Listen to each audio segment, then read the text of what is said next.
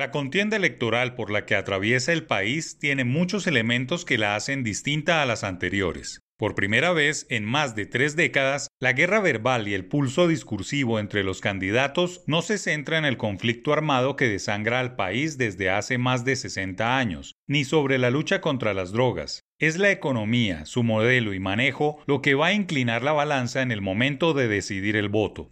Este, el primer diario económico, empresarial y financiero del país, le ha dedicado gran espacio en su web, sendas entrevistas presenciales, un cuadernillo en el que se comparan las posturas y varios episodios de sus podcasts a publicar lo que piensan y opinan los ocho candidatos en contienda sobre el manejo de la economía el paraguas en donde recoge una suerte de cubrimiento de las elecciones presidenciales 360, pues la estrategia abarca impresos, audios, videos y piezas digitales para que más colombianos se informen, vean las diferencias y definan bien su voto en función de quienes van a administrar lo público entre 2022 y 2026 es la economía, estúpido, ya es un lugar común en estos debates políticos, un cliché periodístico para decir que el asunto fundamental son las cuentas nacionales, la administración del erario, el marco legal de desarrollo y de seguridad jurídica para hacer empresa que le dará el próximo presidente. El cliché se toma prestado de la campaña presidencial que enfrentaba en 1993 a Bill Clinton con George Bush, cuando las familias estadounidenses estaban más preocupadas por la economía que por la seguridad prometida por Bush. Fue un eslogan de campaña que triunfó y que ahora viene como anillo al dedo.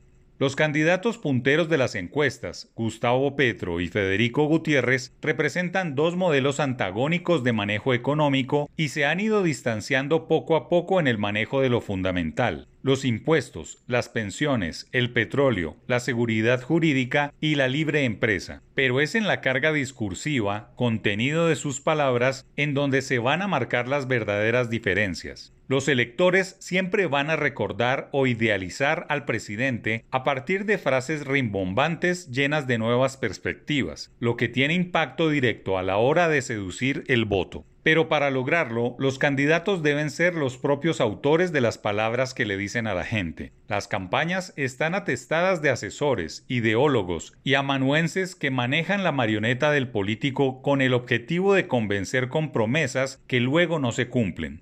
Llama la atención que los presidenciables con posibilidades de alcanzar la Casa de Nariño abren la puerta de una nueva tributaria al final de este año. El dilema es si lograrán sacarla adelante en los momentos convulsos que se atraviesan. El momento de debilidad o de fortaleza política lo determinará no la verdadera necesidad fiscal que es evidente. La mecánica de la oratoria ha cambiado. Es el momento de acudir a lo breve y contundente, mucho más acorde a las tendencias actuales de consumo de ideas.